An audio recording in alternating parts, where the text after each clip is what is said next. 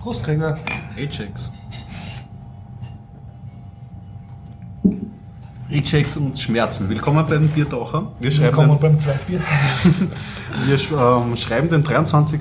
September 2013 Sie hören Bierdacher Podcast, Folge 123. mit der freundlichen Unterstützung von Wukonic.com, der, Der. Internet, der Internetagentur aus Österreich. Nein, ja, Österreich stimmt aber eh. Okay. Lieber Gregor, was hast du erlebt? Ich war auf dem Slash Filmfest, das noch immer läuft. Es war eigentlich ein großes Versäumnis, dass ich das letzte Mal das nicht erwähnt habe, dass es noch kommt. Weil, ähm, ich weiß nicht, ähm, wenn dieser Podcast herauskommt, werden wahrscheinlich noch Wird die letzten. Na, noch nicht vorbei. Es ist ja am kommenden Wochenende läuft's noch, also bis kommenden Sonntag. Und du hast Zombies gesehen? Hab ich. Also ich meine so Echte. äh, Cosplay-Zombies. Ja. Hab ich. Und? Äh, du kennst sie ja eh, Ja, oder? Von einem der, der Aber- Besucher. Sprechen wir gleich über Slash Filmfest. Nein, also die Ja. Zombies waren, waren da am ersten Abend. Das war relativ nah an der Eröffnung vom Mhm. Slash Filmfest. Und es ist auch wirklich äh, zombie-mäßig, wie es so bei einer Apokalypse zugeht. Äh, war auch die Stimmung, also die Stimmung war bestens. ja.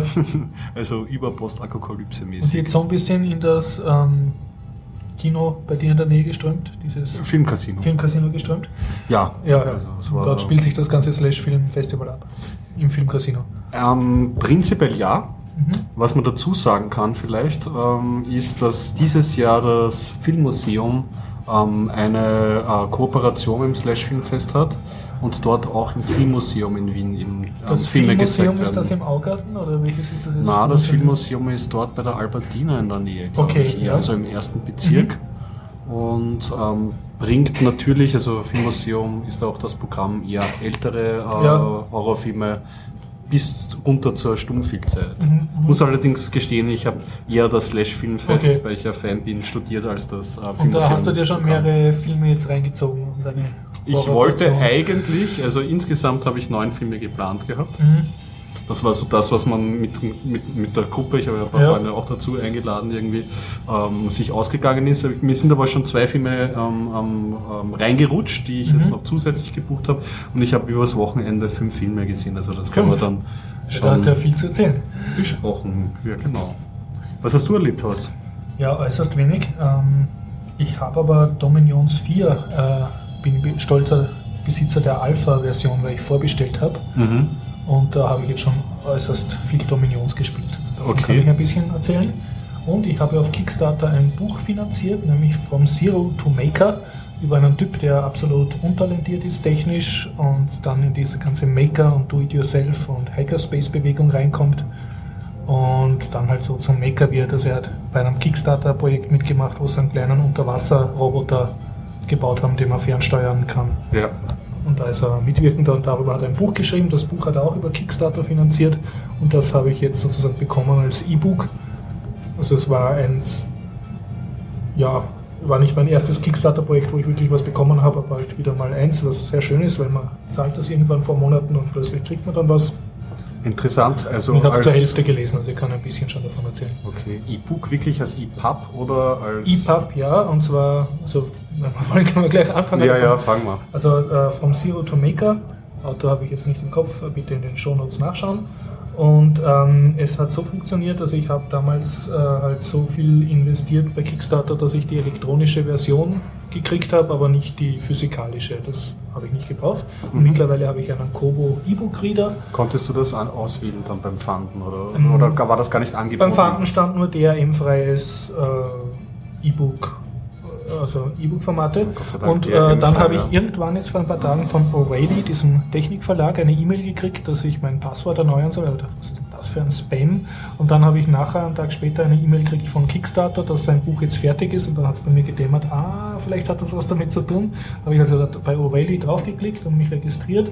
Und dann stand da dass ich jetzt ein Purchased Item habe oder so. Mhm. Und da habe ich mir dann aussuchen können, PDF oder E-Book oder noch irgendein Format. Und dann habe ich immer auf EPUB geklickt und das hat super auf meiner Kobo-Reader, also es ist wirklich jetzt ein Genuss zum Lesen. Es ist das erste professionelle EPUB-Buch, also nicht irgendein PDF, den ich selber mit Calibre in EPUB Format umgetan habe und wo dann die Seitenzahlen nicht stimmen, sondern wirklich von mhm. Anfang an als EPUB und das macht mir jetzt wirklich sehr viel Spaß, das zu schön. lesen. Also die Schrift ist einfach schön groß, viel größer als bei einem echten Buch, dadurch liest sich flüssiger ja. und das ist so langsam Kannst, ja. kann man ja auch einstellen. auf Papier lesen. Also, ja, man kann es ja beim Kobo ja. ja. auch einstellen, und, aber es ist dann noch teilweise wieder formatabhängig, weil ich habe ein paar Bücher, die irgendwie so komisch zusammengehackt mhm. ist, dass man zum Beispiel so Blocksatz Rechts-Links-Bündigkeit nicht mhm. einstellen kann und dass die Schriftgröße dann auch nicht irgendwie gescheit hinhaut. Also ist Nein, ein professionelles. Schaut, schaut professionell aus. Es sind sogar die Grafiken im Buch äh, sind halbwegs lesbar und sogar die Links Schön. sind zumindest andersfärbig. Ich, ich lese meistens offline, das habe ich nicht auf die Links draufgeklickt. Mhm.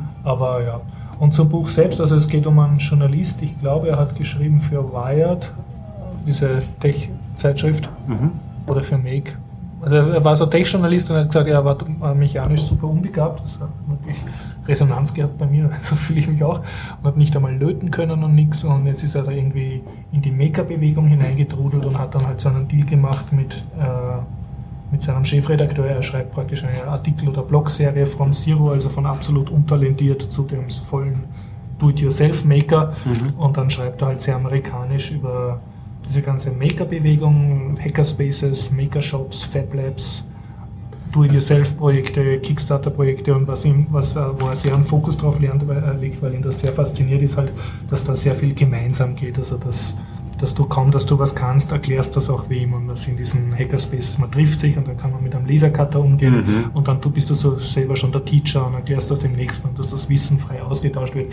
Und wenn man jetzt wie wir beide also sehr Open Source affin ist, sind das ja. jetzt nicht so die weltbewegenden Neuigkeiten, aber anscheinend sind das Neuigkeiten für Leute, die jetzt nicht aus der Open Source Programmierschiene kommen. Für die ist halt das, die Offenbarung, eigentlich freut mich das, das ist eigentlich, denke ich, ein meine, Open eine Source gute schon, gesellschaftliche Sache. Ja, also Open Source in Software gibt es ja schon ähm, länger als diese wirklichen Hacker- und Maker-Spaces. Das genau, ist schon ein Phänomen der Das ist eigentlich eher die Hardware-Kristallisierung genau, von diesem Gedanken. Was ne? ich ja immer wieder erwähne, dass die Hardware noch viel wichtiger ist und natürlich auch das soziale Komponente, genau. dass man zusammenkommt. Ich habe mal ein Buch äh, oder einen Artikel gelesen, der das beschrieben hat, als der dritte Raum, den man irgendwie ja. so brauchen kann. Weil wenn man in städtischen Gebieten lebt, hat man manchmal einfach oder sehr oft nicht die mhm. Möglichkeit, dass man einen Lasercutter oder genau, andere Möglichkeiten hat. Da ist es wichtig, dass man da auch wirklich einen physischen Raum vor sich hat. Und äh, da ist es natürlich kein Fehler, wenn man nicht allein vor sich hin arbeitet, mhm. sondern Leute einem das erklären und man selbst das Wissen weitergibt. Cool. Also er hat das so beschrieben, ähm, die Entstehung oder nur so, was für einen äh, Wert Er schreibt also sehr viel über sich und über seine Gefühlswelt, okay. was jetzt nicht unbedingt fad ist, aber manchmal geht es mir ein bisschen am Nerv, weil da würde ich jetzt gern wissen, was bei seinem Unterwasserroboter passiert ist und so und was da die tollen Erkenntnisse waren. Ja. Und dann macht er aber nur so Listen, ja, diese und diese Sachen brauchst du, um einen Makershop selber zu machen. Und dann folgt auch der Link, das ist sehr schön, er verlinkt dann immer, aber wenn ich den Link habe, brauche ich es eigentlich nicht, dass er mir das noch dann aufzählt. Mhm. Das ist mir dann so ein bisschen zu redundant. Was schön war, er hat auf eine Website verwiesen, die heißt instructables.com, glaube ich. Mhm. Und ähm, das ist einfach eine Webseite, äh, die sammelt so Anleitungen, wie du was reparierst oder wie du was selber machst. So Alltagsgegenstände ja. für einen Toaster. Und sonst, ähm, er referiert sehr viele andere Bücher, die ich schon gelesen habe oder Kickstarter-Projekte, die ich selber gesehen habe. Und das hat mir natürlich gefallen. Also ich habe so das Gefühl, ich lese jetzt ein Buch, das mit meinem Leben zu tun hat. Mhm. Was halt schön ist. Auch wenn du zum Teil also denselben Gedanken mehrmals hörst, wo du schon woanders gelesen hast, liest ihn dann noch einmal. Das verstärkt dann so die eigene Meinung. Das ist so. ähm, sehr authentisch irgendwie. Also ja, oder ich habe mir ein Buch gekauft, was meine Vorurteile bestätigt. okay. ja, und sonst kann ich noch nicht viel sagen. Also ich warte jetzt die ganze Zeit noch auf das, was ist die große Erkenntnis also das, was das Buch jetzt wirklich die 10 Dollar oder so wert machen soll, das habe ich jetzt noch nicht ganz gesehen. Mhm. Aber ich glaube, gerade jemand, der total neu ist und nicht weiß, was ein Makerspace ist oder der der ganzen Do-it-yourself-Bewegung nichts zu tun hat, für den ist das sicher eine gute Lektüre. So viel mhm. kann ich jetzt schon sagen. Nächste Woche habe ich es wahrscheinlich fertig, da kann ich das dann voll resümieren. Schön. Ja, wenn du schon beim Lesen bist, dann kann ich ja mein letztes Buch auch. Das hat mich nämlich aufgehalten. Ich habe, ähm, glaube ich, das letzte Mal äh, erzählt über den 100-Jährigen der aus dem Fenster stieg und verschwand. Ja. Und seitdem habe ich ein total kurzes Buch, das mich aber, glaube ich, jetzt Mhm. vier Monate ähm, beschäftigt hat. Das ist nämlich von Christoph Schlingensief, sein letztes Buch. Der ist ja gestorben. ne? Ja, genau. Ähm, so schön wie hier kann es im Himmel gar nicht sein. Mhm. Und es ist ein, mh, äh, nicht wirklich ein Buch, das er jetzt äh, geschrieben hat, sondern das sind, äh, er hat das in, in ein Diktiergerät gesprochen, seine Erfahrungen. Und Christoph Schlingensief ist ja an Krebs Ja. gestorben, relativ rasch. Und das sind halt so seine Gedanken nach ähm, Krankenhausaufhalten Okay, okay. und hat das am Abend dann immer wieder eingesprochen anscheinend. Und ja, schwierig zu lesen, gerade für Mhm. mich. Ich meine, in unserer Gesellschaft wird der Tod immer gerne Ja. beiseite geschoben.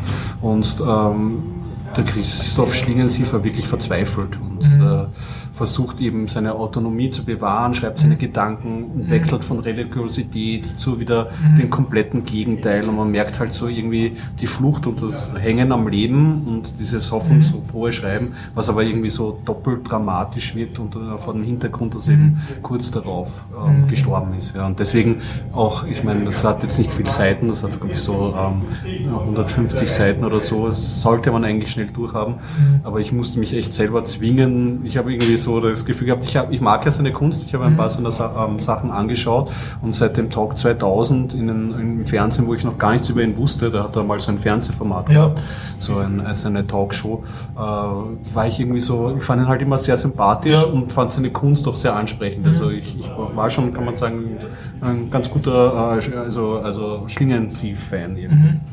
Und habe mir gedacht, ja, das bin ich ihm halt schuldig, lese ich mir seine letzten Gedanken aus. Muss ich sagen, zahlt sich aus, ist aber wirklich schwierig zu lesen halt. Also das, das Thema ist schwierig und es ist sehr, sehr traurig. Ja, hallo, je, schön, je später der Abend, desto schöner die Gäste. Hey, hallo Harald. Sehr gut. Jetzt haben wir gerade über, na, na, na, na, das jetzt haben wir gerade über sowas Trauriges geredet, dass, dass du kommst. genau. Die tote Katze, die wird immer gepflegt. Letztens wollte sich jemand was rausnehmen. was ist denn das? Jetzt kriege ich mal mein Bier, dann kann ich erst dann. Okay. Sehr gut. Ja, so viel zu dem. Also das habe ich fertig gelesen. Ähm, jetzt Aber bin ich schon Filme beim hast du auch geschaut, ne? Ja, Filme habe ich auch geschaut, aber ich glaube, die erzähle ich ganz zum Schluss und im Zeitraffer vor allem, weil ja, fünf Filme ist ein bisschen. Ja, du musst ja nicht alle heute erzählen. Oh, doch. Achso, dann kann man wieder neu dazu. Naja, es kommen jetzt dann nochmal sechs Filme dazu, da kann ich ja, glaube ich, an keinen wirklich mehr erinnern. Also ich muss das erzählen, solange die Eindrücke noch frisch sind. Mir fällt gerade ein, ich habe irgendwas in die Themaliste geschrieben. Das Wirklich, weiß ich ein jetzt nicht echtes. Tech-Thema. Ja, es war ein Tech-Thema, es war irgendwas, was ich ganz faszinierend gefunden habe, aber zu spät. Soll ich erzählen, was für Schmerzen ich habe? Ja, bitte gerade. erzähl über deine Schmerzen. Ich habe ja schon die letzten. Episoden, ähm, naja, sch- technische Schmerzen zumindest. Also, ich habe ja, ich habe ja schon öfters erzählt, dass ich zurzeit viel mit WordPress mache und so. Ja. Und nicht ohne Grund habe ich dich heute ange, ähm, angeprustet mit den Worten Ajax. Ähm, äh, JavaScript, äh, asynchrones JavaScript. Ja. Also das Hübsche, wenn man auf Webpages geht, jetzt sage ich mal so für die breite Masse, wenn man da schöne Ladebalken sieht und Überblendeffekte, dann wird das mit dieser äh, Kombi ähm, jQuery, ähm, JavaScript-Technologie Ajax äh, ähm, ähm, realisiert. Und da gibt es äh, Plugins für WordPress und da habe ich eben für einen Kunden lange dran gebastelt, damit eben, äh, wenn man von einer Seite auf die andere wechselt, dass nicht so hart rüberkommt, sondern dass schön der Content ein- und ausgefädelt wird. dass ein- Überblendeffekte für- Überblendeffekte und so kreiselnde äh, Geschichten, ja. Das, was PowerPoint schon seit zwei Jahrzehnten hat, sozusagen. Ja, aber weißt du, Web und so, das war jetzt ja doch eine Bastardentechnologie. Okay. Und so ist es jetzt auch noch. Und Prost, ich kann es nicht empfehlen. Grüßchen. Aber du kennst dich schon aus mit Ajax, Alex, ne? Ajax. Ich muss sagen, JavaScript und jQuery Mhm. äh, habe ich mir wirklich ganz schlampig immer durchgelesen. Immer diese Code-Snippets, die man Ja. braucht. Und dann haue ich es irgendwo rein und dann funktioniert es und ich denke nicht weiter Okay. drüber nach. So, jetzt ist das. Macht das nicht jeder so? Ja, es ist irgendwie so, es ist da. Ich meine, du hast ein Problem, du versuchst einen guten Search-Term zu finden, irgendwie für Google, irgendwie so, meine Seite zeigt das und das nicht Mhm. an. Oder ich hätte gerne einen iFrame, der sich aber auch schön verhält, Mhm. wenn er gerade geladen wird, weil da ist ein weißer Hintergrund, Mhm. aber du hättest den gern transparent und dann suchst du raus und kopierst das rein. Das geht doch relativ ganz gut, aber du, wie bei jedem CMS, und da ist auch WordPress nicht davor gefeit, stößt du an deine Grenzen, nämlich genau dann, wenn sich beginnen, zwei Plugins zu bekriegen. Mhm. Und dann musst du halt schauen, dass, also schauen ist gut, dann hast du diese zwei Plugins und hast eine, ähm, je nach Plugin, eine komplexe oder nicht komplexe Codebasis vor dir in ähm, PHP, JavaScript und eben diesen jQuery-Einsprenkelungen. Und da musst du halt mal schauen, wie du das zum Laufen bekommst und ob du es zum Laufen bekommst. Und das Schwierige bei diesen CMS-Systemen, das ist ja durchaus auch eine philosophische Reise dann eigentlich, die, die Problembehandlung, auf welcher Seite du dieses Problem anpackst, ist so, so mannigfaltig, mhm. dass es wirklich schwierig ist. Weil entweder gehst du auf die unterste Programmierebene oder du findest einen, ein Plugin, das es verschlimmbessert oder so, das Problem, das du gerade hast, oder ähm, du hackst halt rein. Ja, wie gesagt, ich, ich habe dann im Endeffekt, äh, ich hatte irgendwie, ähm, es gibt den Advanced Ajax Loader für WordPress, den habe ich installiert, der macht eben diese schönen Überblendeffekte. Das ist auch ein Plugin. Ja, natürlich ist ein WordPress-Plugin, das du ja, einfach ja. installierst und da kannst du ein paar Parameter eingeben und so. Mhm. Und der macht, äh, hat eigentlich im prinzipiell folgende ähm, ähm, ähm, Wirkung, dass du nicht die ganze ähm, Seite reloaded wird, wenn du auf einen Menüpunkt gehst, sondern es bleibt alles irgendwie statisch und nur der Content an sich mhm. wird refreshed. Mit dem Erfolg, dass irgendwie das Gästebuch, das auch ein Plugin ist, dann nur noch die ersten vier Posts angezeigt wird und ähm, äh, der Rest ist. Ähm, die Plugins haben sich bekämpft. Die haben sich bekämpft, ja. Mhm.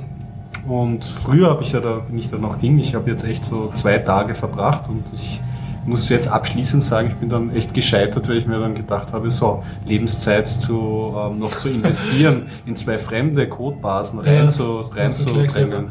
Ich habe ich hab echt lang recherchiert und man sollte sich selber immer fragen, wie viel Aufwand ist es wert, besonders je mehr du dein WordPress anpasst an deine persönlichen Bedürfnisse, desto mehr wird es brechen, wenn es mal ein Update gibt. Ja, Weil im idealsten ähm, Zugang bei WordPress sowieso sollte man jedes Update sofort rein, ähm, ähm Mhm. Wenn du zum Beispiel aber so den JavaScript-Editor Tiny MCE, mhm. den sie da defaultmäßig verwenden, dann schon so ähm, hergerichtet hast, dann tust du halt schwer, dann musst du es halt updaten, dann bricht was, dann überlegst du, ah, wo habe ich da überall was geändert, aber ich habe da eh noch ein Backup, dann spiele ich das wieder rüber, aber dann hast du geupdatet, aber trotzdem die alte Version und das alles wird halt immer unwartbarer. Mhm.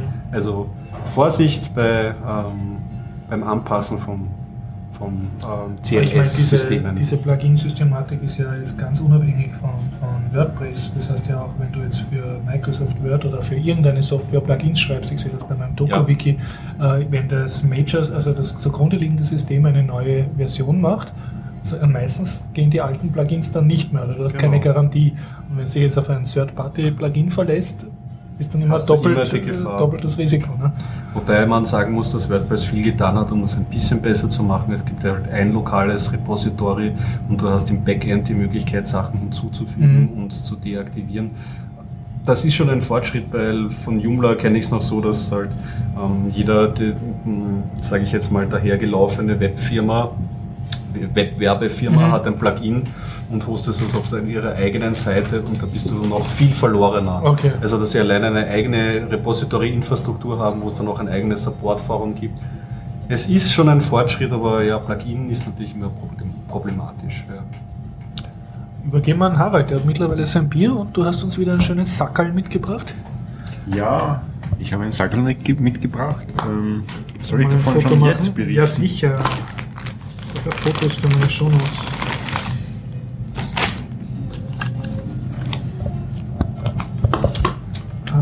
okay, zwei rosa Sackerl mit zwei kleinen Platinen. Für ein Schauen, größeres. drauf kriegt. Ja, ähm, Warte, ja. Gehst du näher mit dem Gesicht zu dem Ding? Gesicht Nein, mein Gesicht ja, ja, okay. Dann nicht. Weil jetzt, jetzt haben wir den Schatten vom Mikro. Oh ja. Passt. Okay. Ja, was, was tut sich in der Hardware? Mhm. Und zwar? Was tut sich bei OS Domotics? Also für alle, die das noch nicht wissen, OS Domotics ist ein Forschungsverein für Smart Home auf IP-Basis. Und äh, ja, was gibt es Neues? Es gibt hier einen neuen Print. Das schaut so aus wie ein riesiges, eine Gabel, die Spitze einer Gabel ja, vergoldet. Gabel eigentlich. Mhm. Ja. Was kann diese Gabel? Diese Gabel kann Feuchtigkeit messen, und zwar speziell für Blumentöpfe. Eh, Und die wird jetzt mit einem Merkur-Board verbunden. das ist so ein kleiner Chip, der eine kleine Antenne hat. Genau. genau. genau, die letzten Male schon war der immer im Spiel. Das heißt, mein Blumentopf kann funken, dass er kein Wasser hat. Der Blumentopf hat dann eine IP-Adresse. Die kannst du mal Endlich. anpingen. Endlich, endlich kann ich mit Pflanzen reden. Das nimmt Genau, das du Ökos. kannst mit der Pflanze reden und äh, kannst nachschauen, ähm, ob welche Raumtemperatur du, du bei der Pflanze hast Mhm. und welche Luftfeuchtigkeit die Erde hat. Luftfeuchtigkeit, Erdfeuchtigkeit die Erde hat. Und kannst Schwellen einstellen und bei Bedarf gießen. Und jetzt, obwohl ich das sicher schon tausendmal gefragt habe, ich brauche keine Stromversorgung für die zwei Dinger. Die werden mit einer Batterie versorgt. Die, die ist schon drauf. Die kommt da dazu, ja. Aha, das heißt, nach sechs Jahren äh, kann ich mit meiner Pflanze nicht mehr reden und ich muss die Batterie austauschen. Oder nach zwei Jahren oder so. In der ersten Variante ist es natürlich mit Batterie betrieben. Äh, man könnte sie auch mit einer Solarzelle betreiben. Cool.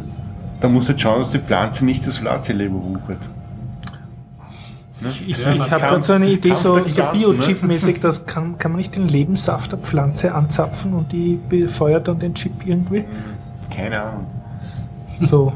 Aber das schaut relativ äh, roh aus, macht die Feuchtigkeit der Sensorplatine nicht zu schaffen irgendwie. Wenn du mit der Gießkanne jetzt echt Genau, sind- sind die Anwendungsfall Dieses Sensorprint ist ein Zukaufteil Okay. und sie beschreiben, dass es für Zimmerpflanzen geeignet ist, aber nicht für, fürs Freie. Ja. Das hat mit der, mit der Erdzusammensetzung zu tun. Es gibt verschiedene Erden. Bei Blumentöpfen gibt es nicht mehr so viele Unterschiede. Es gibt aggressivere Erden, weniger aggressive Erden. okay. Aber ich kann den Chip gießen und der überlebt das. Ja, und zwar reingesteckt wird ja nur dieser Kupferteil Okay. und das, da kommt die Gehäuse drüber. Achso. Ah, okay. Und Das ist dann wasserdicht. Das ist dann geschützt. Und der kann aus dem wasserdichten Gehäuse trotzdem rausfunken. Das, Ja. Mhm. Wie schaut es mit der Software-Seite aus? Da drauf rennt ContiQOS, ein Betriebssystem, Mhm. mit einem Coop-Server. Das heißt RESTful Services für diese Funkmodule. Du kannst mit Put, Get, Delete und Post die Variablen ändern und auslesen. Und kannst dann eben abfragen, äh, auch über den Browser gibt es ein Kupfer-Plugin, wie Kupfer geschrieben. Mit dem kannst du dann die Werte abfragen. Wenn du es in eigene Programme einbinden willst, gibt es die libcorp. Und mit der libcorp kannst du dann also eine clip über die Kommandozeile oder eben die, Lib, die lib einbinden, äh, selber darauf zugreifen, auf das Core-Protokoll. Zu einem idealen, intelligenten Home, ähm, wenn ich jetzt irgendwie spreche, das ist ein Sensor. Dazu wär, würde sich ja gleich automatisch anbieten ein Ak Aktor. Und wenn man ähm, sich das hinbastelt, kann man so machen, ein Bewässerungssystem, das ähm, aufgrund der Erdfeuchtigkeit ähm, die, die Gießungsmechanik dann steuert. Also das kannst du dann automatisch gießen sozusagen. Genau, ja. Das wäre ein schönes Projekt eigentlich, so eine einzelne Topfpflanze mit so einem System ausstatten und schauen, wie gut es der Pflanze tut irgendwie. Da hat man dann gleich so einen direkten Output. Schmäh ohne, ich weiß leider nicht mehr, wo ich das her habe, aber ich habe gelesen, es gibt äh, von den illegalen Hanfzüchtern, das ja in US und Kanada ein extremer Markt ist, auch in Kanada gibt es da sehr, äh, sehr Hightech-Lösungen, weil die das immer verstecken müssen vor den Behörden. Okay. Die haben zum Teil äh, Hanfplantagen in einem Container und den ganzen Container versenken sie in einem See. Na, servus. Das- Und ich glaube, da wäre ja das ideal, ne? Da kann ich dann ja ich habe ein ganz einfaches An Anwendungsgebiet, keine Hanfpflanzen, sondern Balkonblumenpflanzen. Ah, okay. Und die leiden bei mir immer im Sommer. Weil Ich du sie immer zum Gießen. Ach so, ja. Dann, Und lass mich raten, dann hängt der Haussegen schief. ja, da hat dann meine Frau was dagegen. Das ist die Pflanze. Wozu Okay. setze ich das ein und so, ne? Mhm. Und ja, das hilft, den Haussegen gerade zu biegen, ne? Beziehungsweise Dann sagt der Computer wirklich, übers ähm, Handy, dit, dit, dit, dit, bitte gießen, bitte gießen. Könnte theoretisch sofort im Google-Kalender einen Eintrag machen, der mich dann erinnert, wenn ich zu Hause bin. Oder wie der Gregor gesagt hat, er könnte wirklich selber einen Aktor dann sein Wasserventil öffnen. ja, aber ich weiß nicht, wie ich das Wasser zu den Fenstern kriege im ersten Ja, das ist die Frage nämlich. Du müsstest dann Nein, die- indem du über die Blume so eine riesige Gießkanne aufhängst mit 5 Liter Das ist die Erfinderlösung. Tröpfel. Mit der Ja, man, man könnte so, so eineinhalb Liter PET-Flaschen hinhängen. Ja. Stimmt eigentlich, ja. Venenflow für deine Flasch, äh, Pflanze. Also eine PET-Flasche und dann ähm, äh, einfach Kabelbinder irgendwie. zwei fixieren. Zustände auf, zu irgendwie und dann. Ja, und dann brauchst du auch wieder eine, eine Füllhöhe-Anzeige, ne? dass, dass die PET-Flaschen nachfüllst. Ja, so Ventile gibt es, Mhm. elektrische Ventile. Aber bei mir, also so empfinde ich diese Pflanze nicht, gell, dass Mhm. es sofort was braucht. Ja. Wenn du innerhalb von drei Tagen reagierst, ist es Mhm, okay. mhm. Stellst die Schwellenwert so, so ein, dass sie nicht gleich tot ist. Ja? Mhm. Also keine Sahara-Werte, sondern es geht noch. Ne? Am toten Kopf, ja. vom Totenkopf und dann hast du noch ein, zwei Tage Zeit, Mhm. außer mal wieder mal 40 Grad in Wien. Ne? Dann hast du nur einen Tag Zeit maximal und du kannst dir dann noch eine Warnung schicken lassen. Und kann ich den äh, Feuchtefüller Vielleicht nur zuerst. für Blumen verwenden oder könnte ich den jetzt auch unter, was weiß ich, unter einen Kühlschrank tun oder irgendwo, wo ich das Gefühl habe, der würde mal nässen und da, da möchte ich wissen, ob da Wasser rausrennt. Also Für- irgendwelche Für Geräte. den Feuchtigkeitssensor habe ich eigene Sensoren, Mhm. aber da habe ich noch keine mitgebracht. Das sind so runde Dosen mit drei Stiften. Mhm. Die legst auf die Erde unter die Ja. Waschmaschine oder neben die Waschmaschine oder neben einen Kühlschrank oder wo. Und wenn diese drei Punkte im Wasser stehen, macht er einen Alarm. Mhm. Sowohl akustisch als auch über Funk. Also da gibt es andere Sensoren Ja. dafür. Da gibt es jetzt einen Prototypen, den habe ich noch nicht veröffentlicht. Und den könnte ich aber nächstes Mal mitnehmen. Ja. Ja, super. Mhm. Was sind die zwei anderen Chips? Die zwei anderen Sachen, Also Die Chips schauen nicht sehr gut, klein aus. das sind Das auch sind- zwei kleine Platinen. ja, das sind korrekterweise. so, so, so Wandlerchips, ja. Wandler, okay. Also- was, also- was wandeln Sie? Boost-Konverter. Einer ist ein, ein, ein abschaltbarer Boost-Konverter, der größere bringt. Mein größerer bringt, ja, so wie ein kleiner Fingernagel, Ja. der gesamte Der bringt. einen halben Quadrat. Da ist ein Chip drauf mit einer Spule und Kondensatoren. Also der macht aus niedrig, niedriger Spannung eine höhere Spannung Ah, okay. und aus einer Bravo. höhere Spannung eine niedrige Spannung, ja, wie ein Schaltnetzteil. Ja, hat die Logik automatisch, dass wenn du eine höhere Genau. anlegst, Ein macht das auf niedrig. Ist das, nennt man das. Er kann in beide Richtungen wandeln auf deine richtige Spannung. Und das Tolle ist an den beiden Chips, äh, Platinen, sie können von 0,8 Volt bis 5,5 Volt Eingang vertragen und machen 3,3 Volt. Okay. Und ich kann programmieren, was rauskommt oder das ist. Das ist fix. Durch einen Widerstand, ja. Okay. Man muss ja auch rechnen, diese Chips dürfen ja fast keinen Strom verbrauchen, damit in der Batterie nicht, nicht leer wird. Ne? Die haben beide äh, zwischen 90 und 95 Prozent Wirkungsgrad. Das ist auch wichtig, wenn man zum Beispiel eine Solarzelle dranhängt, dann könnte, äh, je nach Spannung, die daherkommt, macht er die richtige Spannung. Mhm, super. Wobei für Solarzellen gibt es eigene Backboost-Wandler, die Also ein- die Solarzelle in einem idealen Leistungspunkt betreiben. Und diese Chips hast du jetzt aber fertig gekauft, oder? Ich habe die Platinen jetzt fertig gekauft. Die gibt's, wie heißen die? Polulu. Polulu. Ja. Mit einer Äh, Palme aus, dem. Grund, äh, es zahlt sich nicht aus, in kleinen Stückchen zu sie selber zu löten. Und das ist besser, man kauft sie ein und wenn man dann selber einen Bedarf hat von, von ab 100 Stück, zahlt sie sich dann schon aus, selber zu löten. Aber unter 100 Stück ist es sinnlos. Wie viel zahlt man für so eine? Die kosten in den deutschen Online-Sho- Online-Shops äh, so ab 5 Euro.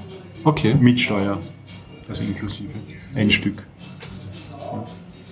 Man muss rechnen, wenn man Prototypen bestellt, dann kosten die schon mal 150 Euro nur die Prints. Da haben wir dann vielleicht 20 Prints.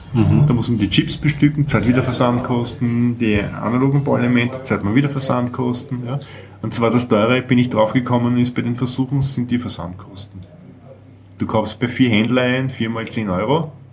Das sind ja nicht solche Händler, wie ihr sie kennt, ja, wo man versandkostenfrei bestellen und so, sondern das sind ja Händler, die Elektronik, Bauelemente liefern und die lassen sich's zahlen. Ne? Also bei den Printplattenherstellern zahlt man gleich 10 Euro Versandkosten. Dann bei dem Elektronik-Shop, wo man diese Halbware kriegt, zahlt man auch 10 Euro Versandkosten. Und bei den Bauelemente-Firmen zahlt man auch meistens 10 Euro Versandkosten. Dann kannst du es ausrechnen. Warum hast du diese Wandler gekauft jetzt? Hast du einen konkreten Anwendungsfall oder? Ja, der konkrete Anwendungsfall ist der Klimatesensor. Den Klimatesensor kennt ihr ja schon. Aber es gibt jetzt den Klimate 2, nämlich die zweite Version. Oi. Und zwar, das ist eine eineinhalb Version der letzte, die ich mit habe. Und zwar, der Klimate 2 hat dann diesen Print aufgelötet. Also wir sehen eine kleine Plastikbox, bitte auf die Shownotes schauen, da das Foto dann veröffentlicht. Das ist aufgemacht und in der Plastikbox ist drinnen ein Gehäuse für eine normale Batterie oder na, das sind kleine zwei Batterien. A- Zwei Batterien. A. Zwei A-Batterien und ein kleiner Ich male dir dann einen Pfeil hin, das ist dieser DC-DC-Wandler oder Backboost-Konverter. Äh, man hat immer mehrere Probleme, ja. man hat schon wieder ein Problem. Ja. Äh, man muss sich vorstellen, das Merkur-Board rennt bis 1,8 Volt. Die Batterien liefern 1,5 Volt mal 2 sind 3 Volt. Nur bricht die Spannung ein mit der Zeit. Ja. Und wenn man Akkus hat. Nickel-Metallhydrid, dann hat man zweimal 1,2 Volt. Wenn sie voll aufgeladen sind, hat man vielleicht 1,3, 1,4 Volt. Und die sinkt dann relativ rasch, die Spannung, ist dann bei 2,8, 2,6. Und ab 2,5 gehen die meisten Sensoren nicht mehr. Das heißt, der Merkur-Print geht zwar bis 1,8 Volt, aber das ist die Sensoren nicht mehr. Und ich habe keinen vernünftigen Luftfeuchtigkeitssensor gefunden, der bei 1,8 Volt noch geht. Also ist die Lösung, man nimmt so einen Backboost-Konverter, erzeugt immer die reguläre Spannung von 3,3 Volt und versorgt ihn mit 3,3 Volt. Bis die Batterie leer ist. Ja. Mhm. Das heißt, ähm, Dadurch, du dass er überwindest diese analogen ähm, Unregelmäßigkeiten, die einfach durch die Batterien gegeben sind mit diesem Konverter und Ja. der hält einfach konstant. Sehr blöde immer, Frage, wenn du die du. Spannung erhöhst, wird doch die Stromstärke dann geringer, oder? Elektrotechnik, ich muss schnell Wenn weg. ich die Spannung erhöhe, Ja. Du kannst ja nicht nix, mehr aus nichts machen. ja, Du der, dann wen- die Leistung bleibt ja gleich. die Leistung bleibt gleich, ja. Und das macht dem Chip nicht aus, dass er weniger Watt kriegt und mehr Spannung. Na Moment, Leistung ist ja Spannung mal äh, Strom. Ich begebe mich auf Glatteis und bin beim zweiten Bier. Also die Leistung ist die Spannung mal dem Strom. P ist U mal V. P ist U mal I. Okay, ja. Und das Wenn du jetzt bedeutet die jetzt, Spannung erhöhst, ja, dann zieht aus der Batterie mehr Strom bei niedriger Spannung. okay, das heißt, die, Die Batterie wird um das schneller, konstant. Die Batterie wird nicht schneller le- leer. Die wird nicht schneller leer, sondern die Sensoren funktionieren länger. Aber der Chip kriegt weniger Sie wird schneller leer, ja? Schon. Weil der Wandlerchip braucht auch Energie. Mhm. Der hat nur mehr 95%. Für das Umwandeln braucht er dann schon Das heißt, wir Energie, brauchen okay. 5% mehr Energie. Mhm. Allerdings können wir auch die Restenergie der Batterie nutzen. Weil die ja sonst unter diese Schwelle gehen wird, ab der der Sensor Genau, funktioniert. weil bei 1,8 Volt, diese Batterien, würde das Board aufhören zu funktionieren. In dem Fall geht es aber noch immer Mhm. bis 0,8 Volt, das heißt 0,4 Volt pro Batterie. Okay, Also wenn man sich jetzt auf Deutsch ausrechnet, ist wahrscheinlich mit und ohne Wandler geht es gleich lang, mhm. nur mit Wandler geht es stabil. Mhm. Das heißt, die Messsensoren liefern immer richtige Werte. Achso, weil der, das zu wenig Strom wird dann auch die Messwerte verändern. Wenn die Spannung zu niedrig wird, nämlich bei Mhm. dem Fühler ab 2,8 Volt, mhm. funktioniert der, Tempo, äh, der Feuchtigkeitssensor nicht mehr richtig. Mhm. Und ab 2,5 Volt äh, funktioniert der Temperatursensor nicht mehr richtig. Der Funkchip geht bis 1,8 Das heißt, der Volt, funkt dann irgendeinen Blödsinn. Funken tut er richtig, aber der Mess, er misst am Blödsinn. Mhm. Um das Ja, Problem super. zu beheben, zu beheben ist, ist im DC-DC-Wandler drin, also Backboost-Konverter. Äh, hat auch den Vorteil, wenn man Netzgeräte dranhängt, es gibt die Klimatesensoren auch mit Steckernetzteile, mit kleinen. Die liefern 3,8 Volt. Dann macht das nichts aus, weil dieser DC-DC-Wandler äh, kann das regeln. Und dann versuche ich noch einen dritten Sensor zu bekommen, da muss ich aber diese Firma kontaktieren, mit einem Backboost-Konverter mit MPP-Regelung für Solarzellen. Dann kann man es auch mit Solarzellen Mhm. betreiben. Und die Akkus damit aufladen. Ja, Ja. interessant. Wie, wie viel kostet jetzt die gesamte Hardware im, im Gesamten plus diesem ähm, neuen Chip? Also es wird sich nicht viel ändern. Man kann damit rechnen, egal welchen Sensor man, man kauft im, bei OS Domotics, Mhm. kostet ungefähr 50 Euro. Ja. Okay. Ein Kastel jetzt, oder? Ein, ein Stück, ja. Mhm. Mhm. Also mit Gehäuse. Und das allein nutzt mir nichts. Ich brauche dann noch irgendeinen einen Receiver, der das Signal aufnimmt und weiterverarbeitet. Ja, man braucht, man muss es irgendwie ins Netz bringen, ja, als Ja. Internet oder Ethernet oder Intranet, wie man es immer nennen möchte, wo man es immer hinhaben möchte. Mhm. Da braucht man einen Router, so wie einen WLAN-Router Ja. gibt es einen Sixel-Bahn-Router. Den kann man sich entweder selbst realisieren durch einen Funkstick den man an seinen PC anhängt und dann eben äh, eine, eine Software installiert, zum Beispiel RADVD. Okay. Und damit kann man das Netz bridgen oder routen, wie man möchte. Und dann ist sein Laptop oder sein Mini-PC oder sein Raspberry. Raspberry ein, ein Router oder eine Bridge und kann äh, das, Tran- die, die Funkknoten transparent hineinrouten in seinen Computer. Und wenn der wieder mit Ethernet verbunden ist und mit Internet ins Internet. Wer sich die Arbeit nicht antun möchte, und ich kenne mich da zu wenig aus, kann auch einen fertigen Router kaufen, der heißt Sixlopan Edge Router. Das ist ein Router, den man einfach ansteckt und der funktioniert. Von wem Also- wird der produziert oder ist das auch Den machen auch wir. Ah, okay. Es gibt jetzt schon einige Router zum Kaufen, nämlich glaube ich zwei am Markt. Okay, es ist überschaubar. Ja, ist überschaubar. Und wir haben jetzt auch einen, das ist der dritte, den es gibt. Es ist noch sehr überschaubar, ja. Und dann ist man im, im, im, Inter- im, im Netz mit den Und kann seine Üblichkeitsadressen kann- Blumen-Feuchte-Werte Und wie lange kann man rechnen, dass die zwei Batterien halten? Irgendwie? Weil die werden ja 24-7, das ist ja. Ja, momentan kann man rechnen um fast ein Jahr. Mhm. Das kommt auch auf die Software an, man kann die Software natürlich umprogrammieren, dass sie viel länger hält, ja. Also, Dass er weniger oft einen Messwert macht, oder? naja, momentan sind die Sensoren alle immer online. So, Ja, du mhm. kannst sie jederzeit anpingen, sie antworten in Mhm. ungefähr 200 Millisekunden und brauchen natürlich mehr Strom dadurch. Ja. Aber das ist oft nicht notwendig.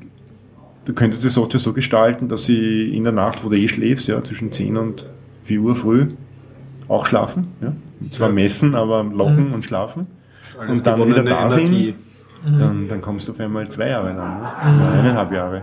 Und wenn du sagst, ja, du musst nicht in 200 Millisekunden antworten, sondern es reicht, wenn der Sensor dir alle halbe Stunde Werte schickt, der Mhm. letzten Ja, 10 Minuten gemittelten Wert, Abschnitten, ja, dann kommst plötzlich drei Jahre aus. Ja. Mhm. Also wir reden immer von Zeiten, wo der Sensor wirklich immer online ist.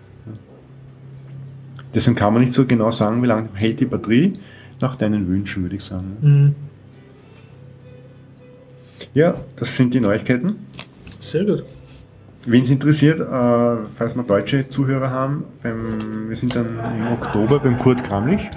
Den werden einige kennen, das ist der Initiator vom School Linux. Hm, Ja.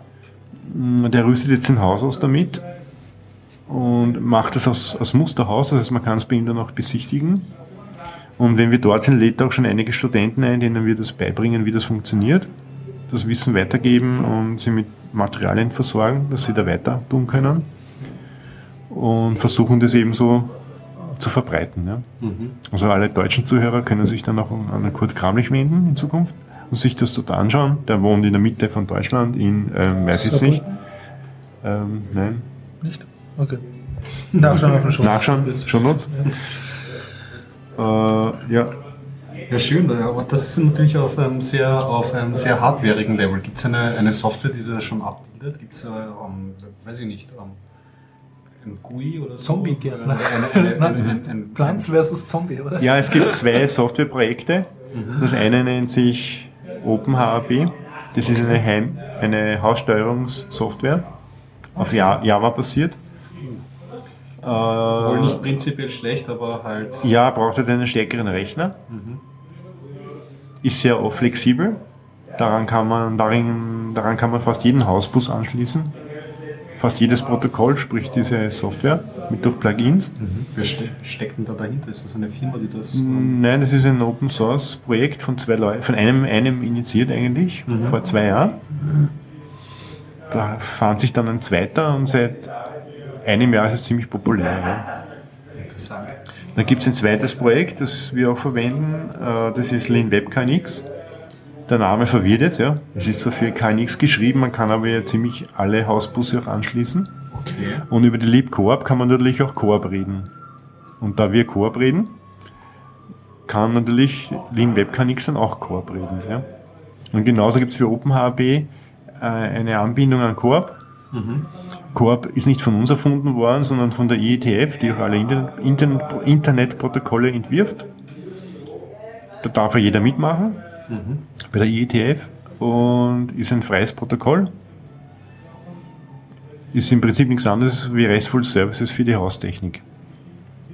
Und das heißt, die bilden das schon ab auf einem Command-Line-Level oder gibt es auch Die Leap Coop macht es auf einem Command-Line-Level. Bei Lin WebKNX äh, macht man es durch eine GUI-Oberfläche Okay. Und durch ein XML-File, wo man, wie, wie man möchte. Ja. Man kann jetzt in der Lin WebKNX 2 Umgebung kann man auch alles übers Web machen. Und das gleiche gilt für OpenHB. Ja, und wer es Hardcore möchte, kann sich natürlich in seiner Lieblingssprache, die LibCorp, einbinden und das Ganze steuern. Wer-. Wer nur Messdaten erfassen will, gibt es auch das Projekt Lilas auf, Sourcefile, äh, auf, auf GitHub. Okay. Ist auch in Java geschrieben. Das dient rein zur Messdatenerfassung und Visualisierung der Kurven und Verwaltung der Knoten. Und so ist für jeden was dabei und jeder kann sich richten und äh, programmieren, wie er möchte. Ob jetzt Python, Java, was auch immer machen möchte, kann er über verschiedene Libs das Core-Protokoll anbinden und sobald er Core reden kann, kann er mit alle OSD-Sensoren reden und Ja, spannend. Und du hast jetzt einen konkreten Anwendungsfall, warum du das machst, also weil du sozusagen äh, die Blumen deiner Frau weniger vernachlässigen möchtest. Ja, erst einmal die Blumen meiner Frau, meine Kinder, da haben wir so einen kleinen Roboter die Kinder werden gebaut. auch gegossen. Die werden nicht gegossen, die werden mit, mit Robotern versorgt, Okay. die über die LibCorp. Aber dafür brauchst du die Feuchte-Sensoren. Naja, der Roboter kann den Feuchtesensor auch auslesen, wenn er möchte.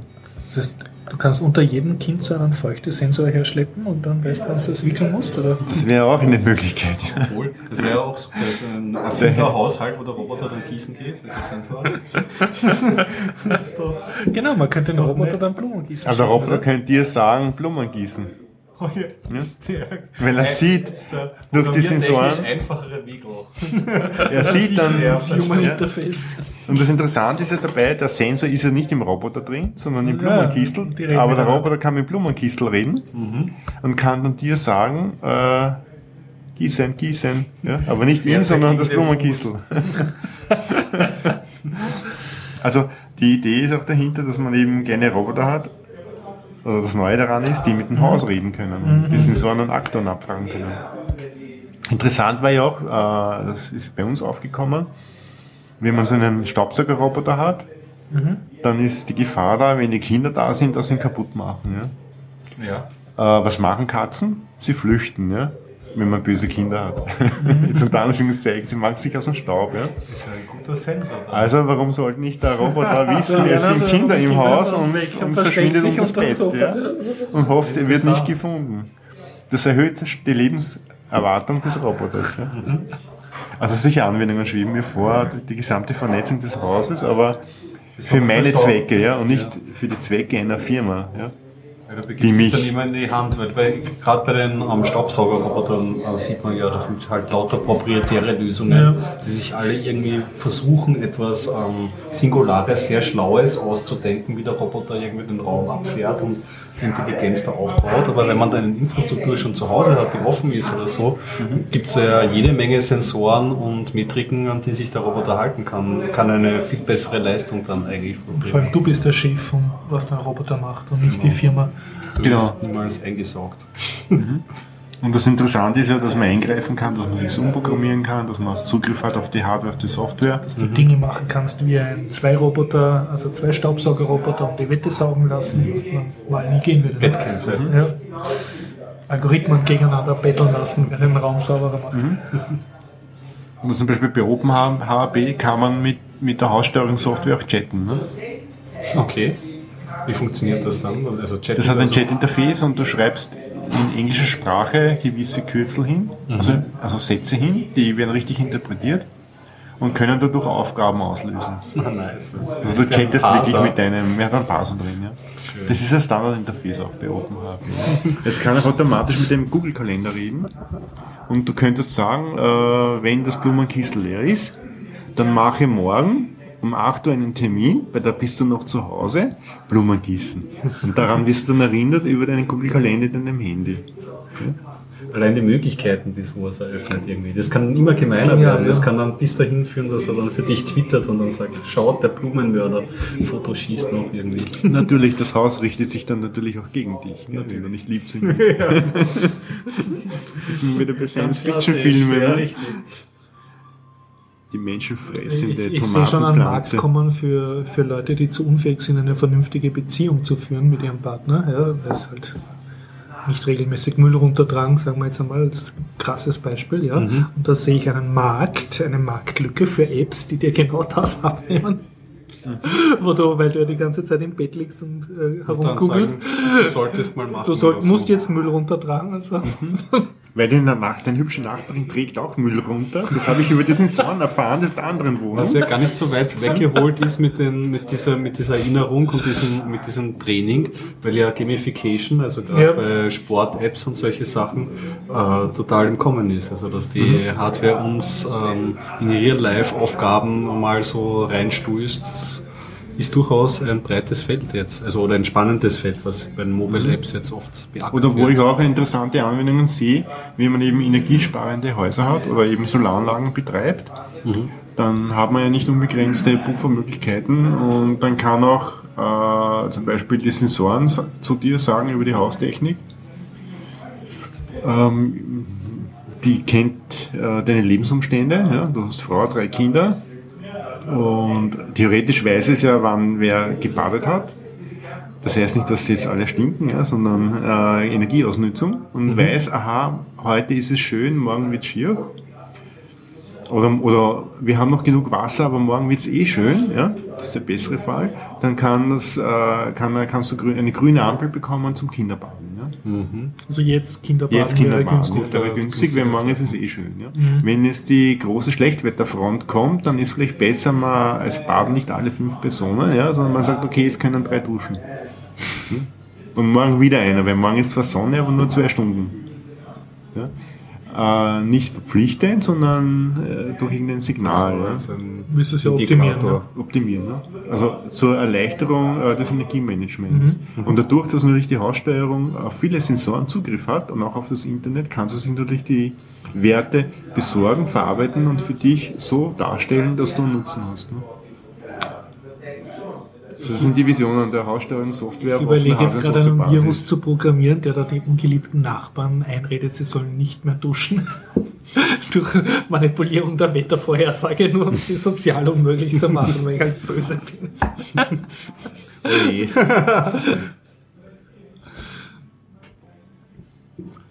Jetzt bin ich sprachlos, Horst. Ja. Tja, Diese Teufelei hätte ich dir nicht so eine, getraut. genau, denkst dir eine schöne neue Welt aus. Und ich Aber das sind verstanden. Programmiste der Spiele, der kann sich auskennen. Genau, ja.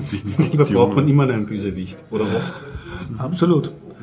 Äh, Und wenn es interessiert, äh, soll einfach vorbeikommen. Wir haben nächste Woche Mittwoch im MetaLab um 18 Uhr den Smart Home Stammtisch wieder. Wer Lust hat, einfach vorbeischauen. Wir reden über Ideen, Projekte für den Herbst. Also Projekte für den Herbst sind speziell Sensoren für den Innenbereich, Punkt der Heizung, Steuerung, Klimatesensor 2 und sonstige Dinge. Und ja, einfach vorbeischauen. Macht immer Spaß. Zum Thema Vorbeischauen hier eine Ankündigung.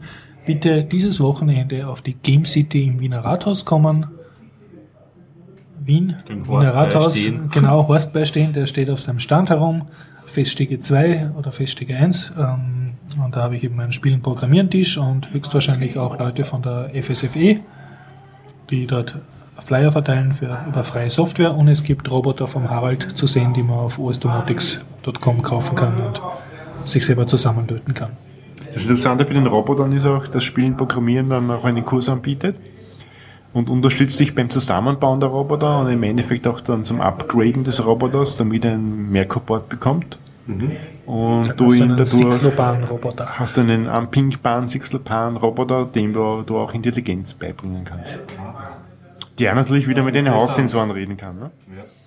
Selbstbauprojekt, ja. Ich würde sagen, wir leiten langsam über zum Thema schöner Leben. Okay. Ja, ähm, was ich noch kurz einschieben Bitte. wollte, apropos intelligente Roboter, ich habe das letzte Mal über diese schwedische Serie erzählt. Ist, äh, also ist weiterhin eine Empfehlung irgendwie. Also ich habe mich noch ein bisschen Sprich nochmal darüber. Acta Maniskör hat die geheißen. Ähm, ähm, Real Humans ist eine schwedische Serie und ähm, handelt über eine Gesellschaft ungefähr in unserem äh, in unserer Zeit angesiedelt und die eben äh, humane Roboter als Bedienstete eingeführt haben. Ich erzähle es jetzt nur noch kurz wieder, weil er da, Ja. weil, äh, weil, weil ja ähm, das Frank and Robot, das hat der Harald empfohlen, kann ich mich erinnern damals, genau. Und das ist sehr parallel, hat mich sehr daran erinnert. Es gibt also auch eine eigene Storyline, die so diesem Frank and Robot Thema, also Altersbetreuung durch Roboter irgendwie sehr nahe kommt. Genau. Ja, Slash Filmfest. Bitte. Moment, wegen dem Roboter. Äh, Ja. Wo kann man die Serie sehen oder wie kommt man zu der Serie? Es gibt auf Amazon irgendwie kann man sich die erste Staffel auf DVD bestellen. Das ist so die Quelle, die es gibt. Genau. Mich hat es nämlich interessiert, weil beim letzten, Podcast hast du darüber gesprochen. genau. Ich habe mir gedacht, will ich haben? Ja, genau. Ich habe auch an Na, dich wo? gedacht. Ich, habe dich schon Ja. so im Hinterkopf gehabt bei der Geschichte. ja, Slash Filmfest. Fünf Filme. Der erste war sehr schwierig. Also der erste Abend hat um 1 Uhr nachts begonnen und ähm, ging dann bis 4 Uhr morgens. Und das hast du die ganze Zeit gegeben? Naja, zwei, zwei Filme. Also einer, einer morgens war der erste Film, es war also ein Double Feature, zwei japanische Filme über das Genre Superhelden. Und ja, es ist, ein, es ist eine Managementfrage. Also Okay. es, es hat uns auch ein, ein Freund aus Graz besucht. Der ist extra für Slash Film Fest Ja, ja, der hat, da war schon die Vorwoche da und hat gemeint, ah, cool, Slash Filmfest. Ich informiere mich gar nicht über die Filme. Ihr Er geht einfach so rein. Ihr bucht's einfach. Okay, es ich geht will eh mit. nur Wochenende, Ja, ich gehe ja. mit. Ja. War vielleicht ja auch ein bisschen vielleicht ein Fehler. Er ist nicht so der ähm, Japan-Film-Fan Okay, oder ja, so. ja. Und ja, da muss man halt sehr viel grünen Tee trinken, bis man bis um 1 Uhr nachts irgendwie durchhält. Und dann waren wir dort und das am... Mhm. Ja, am- dann geht's am- erst los um 1 Uhr nachts. Dann Ja, sind wir ja schon müde. ja, genau, richtig. Okay. Also da, da geht's erst los und da sind wir aber hingekommen und da war man eigentlich sofort wach, weil es waren sehr viele Zombies dort. Okay. Das war ähm, eben, glaube ich, der Tag des Zombie-Walks. Mhm, Zu- Auf jeden Fall waren sehr viele verkleidete Leute da und beim ersten Teil hast du gedacht, du sitzt im Volksfest, also nicht in einem Kinosaal. Die Leute Mhm. Ja. haben gejohlt und Okay, ge gejubelt. Ja, Ja. also es war das Filmcasino, dieses kleine Programmkino, wirklich wie verwandelt. Ja. Mhm. Okay, okay. Und die Filme, ähm, es waren eben zwei Filme. Der erste Film hat geheißen DK, ähm, DK Forbidden Superhero oder Forbidden Hero. Und naja,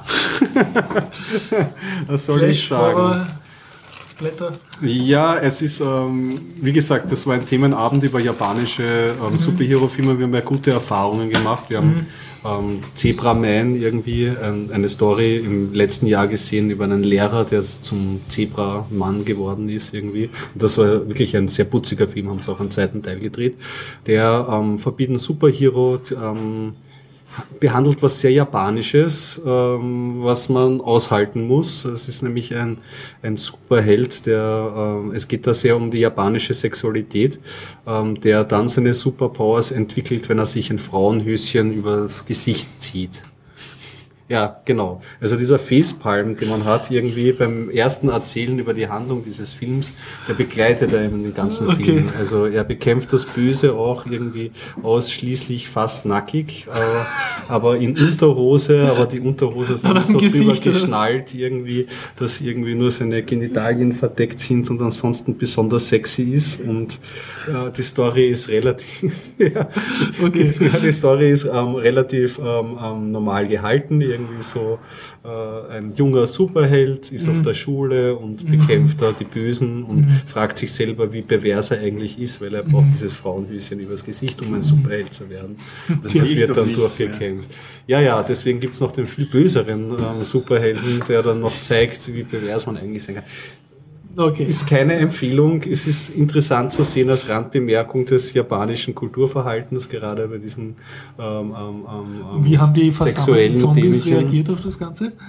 Ähm, die haben gejohlt und gegrüllt. Also das Okay. ist gut angekommen. Ist gut angekommen. Also, also gewisse haben dann auch irgendwie Kommentare geschoben, die schon dann fast schon zu viel, schon, schon Mhm. parallel synchronisiert irgendwie den Film.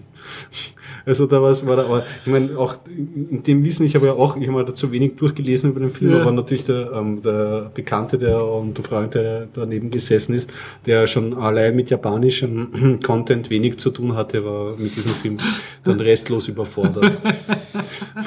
Und es war okay, mittlerweile dann 3 Uhr früh oder 2 Uhr früh.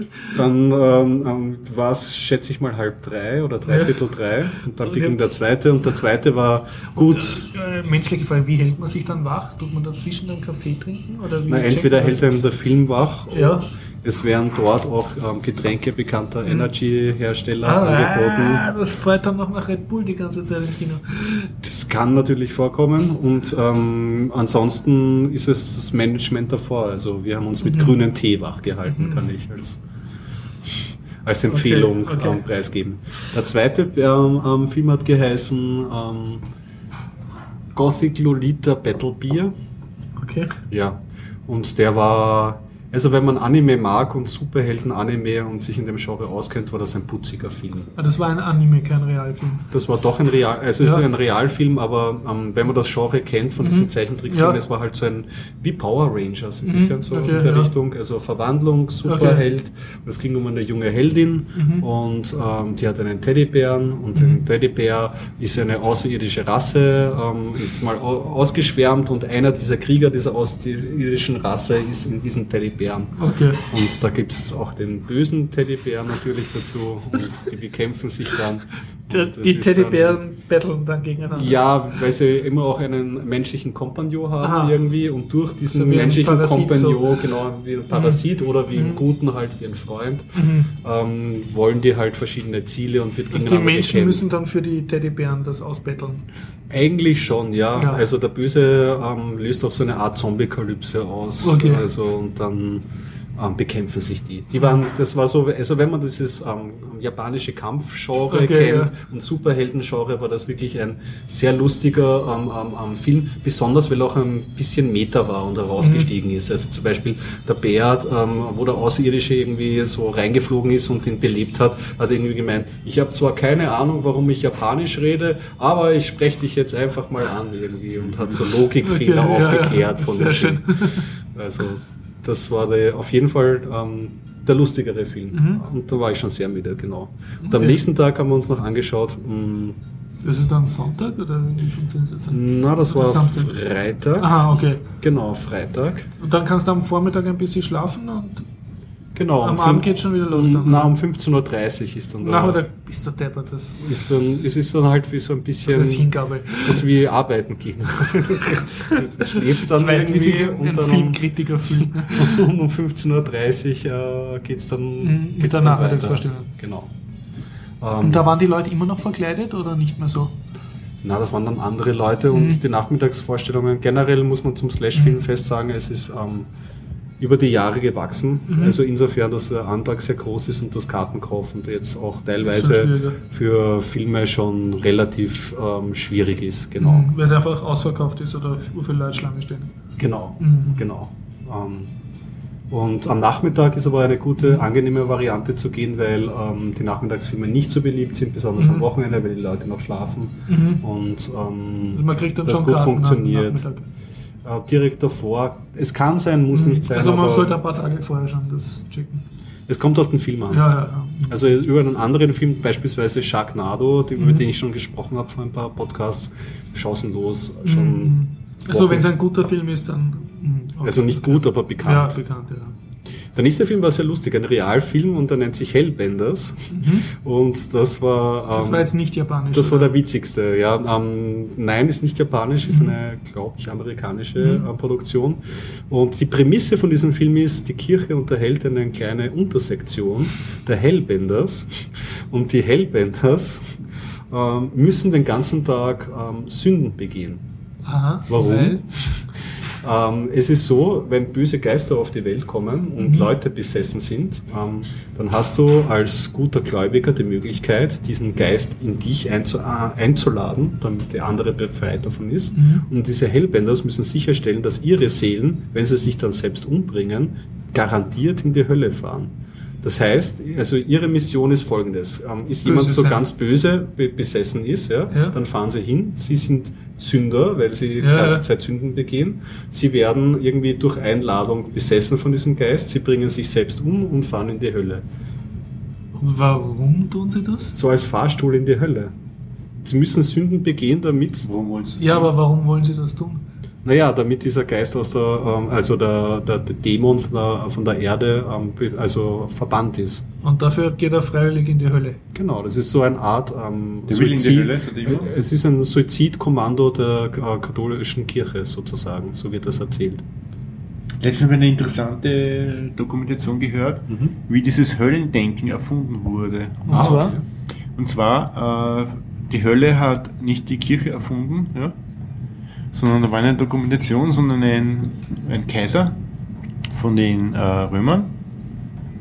Und der wollte alle bekehren zum Christentum. Ja. Früher, vor ihm war es so, dass jeder seine Religion leben durfte. Und zur Sicherheit haben sie dann in Rom jeden Glauben verehrt. Ja Mhm. damit sie sich mit, weil sie haben gesagt, wir sind uns nicht sicher, ob es den Gott nicht doch gibt, ja, von den Kelten und von dem und dem und dem, von Mhm. dem sie keine Ahnung hatten, aber sie hatten die Angst, naja, aber wenn er doch existiert und wir machen, wir verehren ihn nicht, dann könnten wir verlieren den Krieg. Ja. Also haben sie jeden Gott gehuldigt, den sie gekannt ja. haben, ja. den sie zwar nicht selbst geglaubt haben, aber zumindest durch Völker, die sie erobert haben, haben sie jeden Gott gehuldigt. Götter sammeln. Götter gesammelt, genau, weil wenn man sich mit jedem Gott gut steht, dann geht es noch besser. Ne? Das War die Denk Trading Card Set. genau. Nur dann kam ein Kaiser, ich habe den Namen mir nicht gemerkt, ich habe das nebenbei im Radio gehört, Ö1, Mhm. äh, der hatte eine andere Denkweise gemeint, nein, jeder muss jetzt Katholik werden. Ja? Mhm. Und also christlichen Glauben annehmen. Die katholische Kirche gab es damals nicht. Ja. genau, also- Ich, bitte verzeiht mir, ich habe da nicht so viel Ahnung. Ja. Aber es war so, dass äh, er durchsetzen wollte, dass alle dem Christentum beitreten. Das hat damit Angst gemacht und hat die Hölle erfunden. Ja. Also alle Nichtgläubigen und alle, die nicht streng nach den Regeln leben, fahren die Hölle ab und werden schmoren und Qualen erleiden. Das wollte natürlich keiner. Und ist halt, um auf Nummer sicher zu gehen, den Glauben beigetreten. Ja. Also damals schon Und diese da Angstmache. entstand äh, die Denkweise der Hölle, Himmel und Hölle. Ja. Mhm. Interessant. Und das war durch diesen Kaiser initiiert. Äh, und man muss sich das vorste auch vorstellen, damals gab es riesige Bibliotheken. Da hatte eine jede Bibliothek mindestens 3.000, 4.000 Bücher. Ja. Und äh, da wurden auch Bücher dann natürlich drüber geschrieben. Und leider sind, ist jetzt sehr viel Literatur dann verloren gegangen über die, über die, in relativ kurzer Zeit. Ja. Warum? Weil die, die Sklaven haben die Bücher abgeschrieben. Und dadurch, dass die Sklaven äh, dann Mangelware waren und das Reich zerfallen ist, gab es keine Kopierer mehr, keine Sklaven. Und dann ist innerhalb von 100 Jahren sind 90% der Bücher verschwunden. Ja, Einfach ein zerfallen, verbrennen. Kein beständiges Medium. Ja, die ja. Büchereien wurden nicht mehr gewartet sind so wie sozusagen. unsere heutigen DVDs, die nach Ja, Jahren. uns wird es genauso gehen. Ja. Genau. Und das Interessante für mich war, dass damals die Himmel und also zumindest die Hölle geboren, geboren wurde. Den Himmel gibt es ja schon immer ne? in, den, in den Glaubensrichtungen, nur die Hölle nicht. Ne? Die, das war die Erfindung dieses Kaisers. Interessant. Ja. Ich wusste vorher auch nicht. Das, das, das stammt aber nicht von irgendwelchen Religionsfanatikern, dass das der war, ja, sondern Mhm. das, das meinen die Geschichts... Äh, wie nennt man die? Historiker. Historiker und belegen das auch. Ja. Das wäre interessant für den zweiten Teil von Hellbenders. Deswegen nämlich, ja, äh, genau. ich auf die Idee gekommen, wie es eigentlich geschichtlich war. Ja. Ja. Also ein verrückter meinte, die müssen jetzt alle meinen Glauben annehmen. Und, und, und Und fertig. hat Christeln erfunden und äh, haben, haben dann Leute erpresst. Ja, also Hellbenders ist Okay. auf jeden Fall eine, Ja. eine Empfehlung. Ja. Ja. Also deswegen äh, Genau. tun wir die Leute Dämonen, weil die fahren nicht in die Hölle, weil es das nicht gibt. Ja. Ja, Richtig. Also, und damit, ja, aber genau, um sicher zu gehen. Aber Okay. wir wollen sie nicht aufklären, sonst Bloß mehr nicht, spielen, sonst ne? funktioniert die, die Geschichte nicht mehr. Vierter Film? Vierter Film, naja genau, dann machen wir ein bisschen schneller. Der vierte Film war ein äh, Film, der hat sich genannt Willow, ähm, Willow Creek Mhm. Und funktioniert wie ähm, Witchbear Project, das man wahrscheinlich kennt. Ja. Also ähm, Realaufnahme mit ähm, Wackel-Handykamera.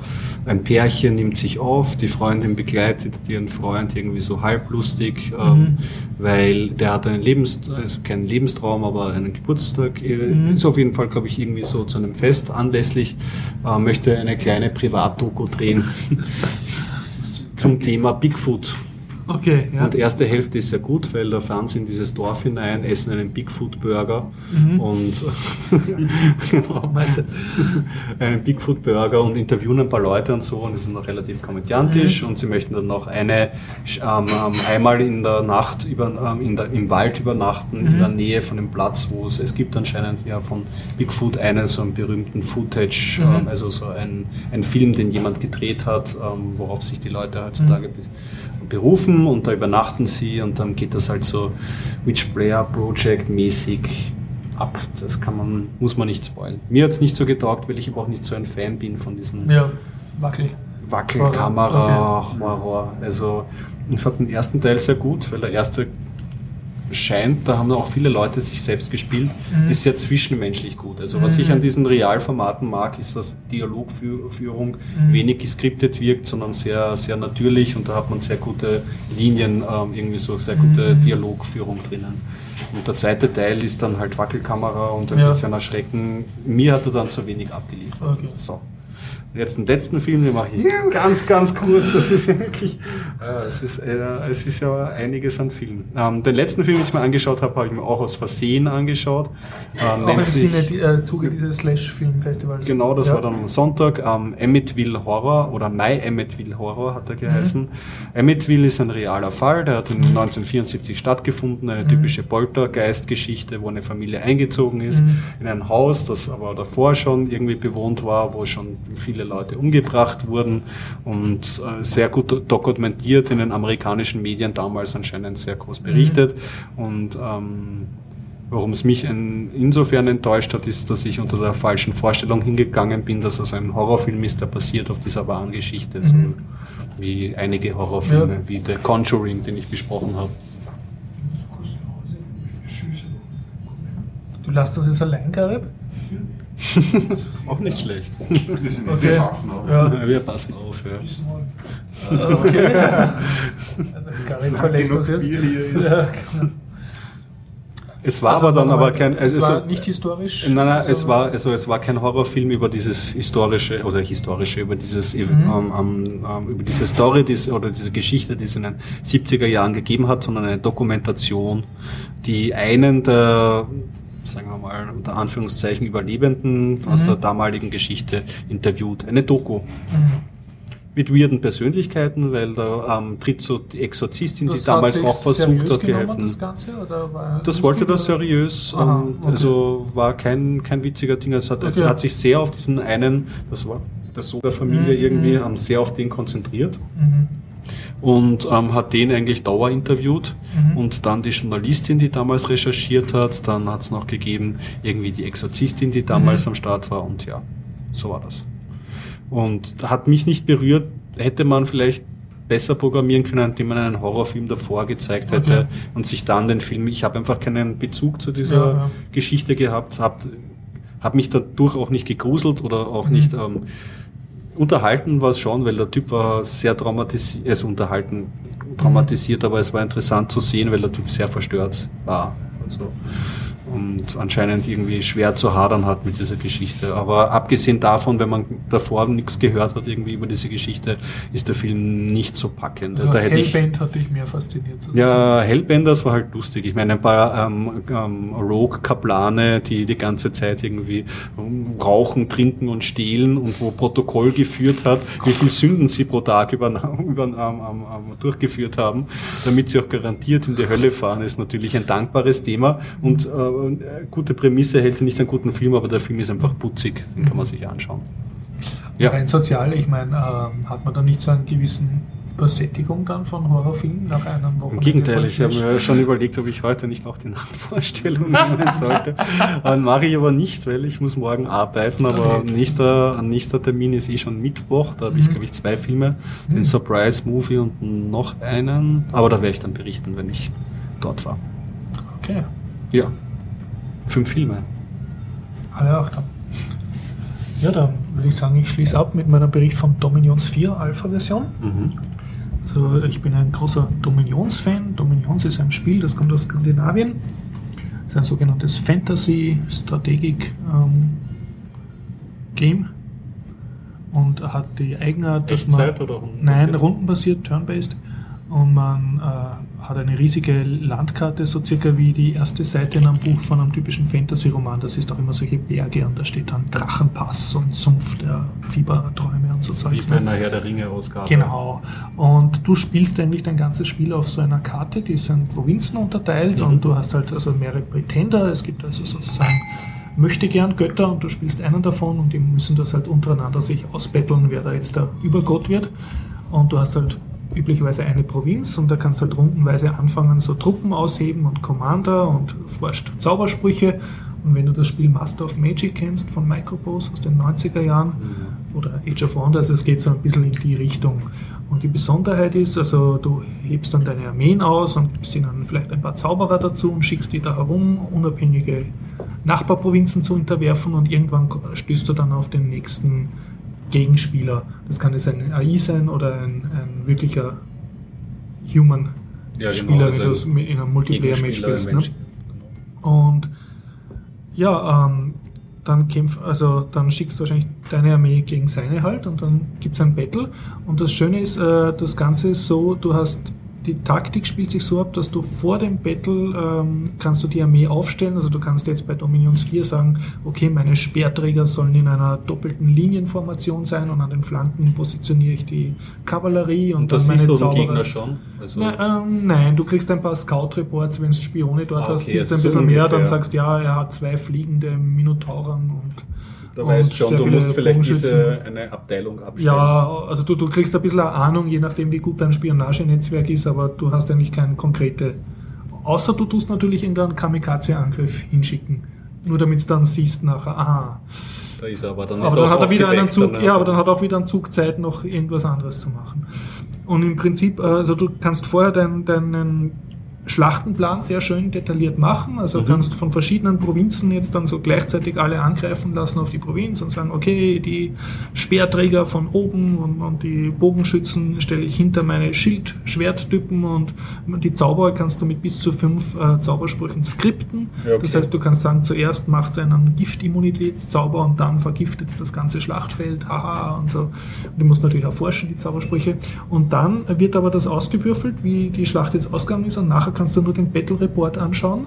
Mhm. Da siehst du in so einer 3D-Grafik, kannst genau sehen, wie die aufeinander losgehen und die Zaubersprüche hin und her fliegen und die Hitpoints äh, kaputt gehen. In einem Film in einem Art Film, der ist pausierbar und du kannst auf jede Einheit klicken und dir genau ihre statistischen Werte anschauen und wow, der hat jetzt einen Arm verloren. Aber interessant, das heißt, du greifst eigentlich nicht direkt in die Schlacht genau. rein, sondern du stellst das machst vorher. Ding an. Es ist wie beim Fußballmanager, da war es ja auch ja. so, du machst jetzt Strategie genau. und schaust das Match an. Und nachher kannst du wirklich nur zuschauen. Ne? Mhm. Ne? Oder du kannst nur die Kurzfassung anlegen, aha, ich habe so viele Leute. Ja, ist eine super Mechanik und die eignet sich extrem gut für Play by E-Mail oder Multiplayer-Schlachten. Das heißt, du, äh, du sagst, du spielst jetzt mit 16 Leuten, machst da aus, ein Zug pro Tag.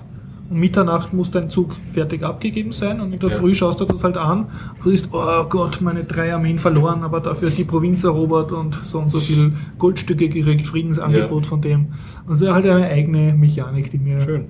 Extrem gefällt. Also, haben sie es gut umgesetzt? Also ja, das ist jetzt die vierte Inkarnation desselben Spielprinzips, wird halt jedes Mal ein bisschen verbessert. Mhm. Und äh, das wird von zwei Skandinaviern gemacht und der eine ist Geschichtslehrer und das merkst Geschichte oder Religion. Das glaube ich, hast du erzählt, dass diese genau, geschichtlichen bei, ja, Informationen das, das besonders akkurat extrem, ja. Also es sind dauernd irgendwelche Monster oder Drachenfiguren und, und die haben meistens einen Hintergrund. Also es gibt ein Volk, das ist so indisch äh, inspiriert, da gibt es mhm. halt lauter Kasten von verschiedenen Affenkriegern und, und sind so vierarmige ähm, Götter Typen und den kannst du natürlich vier Schwerter geben statt einem normalen zwei. Und das alles ist, ist gut recherchiert. Also du hast sehr oft Lust bei Wikipedia jetzt nachzulesen, also was, was ist, jetzt mit dem, ja. Oder es gibt ein Volk, das ist, äh, spielt halt auf die alttestamentarischen Typen an und, und dann gibt es ist nicht viel skandinavische Na schön, Völker, dass man merkt, also, dass es mit Liebe so. gemacht ist. Das ist mit super Geschichte viel Liebe gemacht, ja. Und ist leider nicht Open Source, also das ist proprietär, ich habe es mhm. auch gezahlt.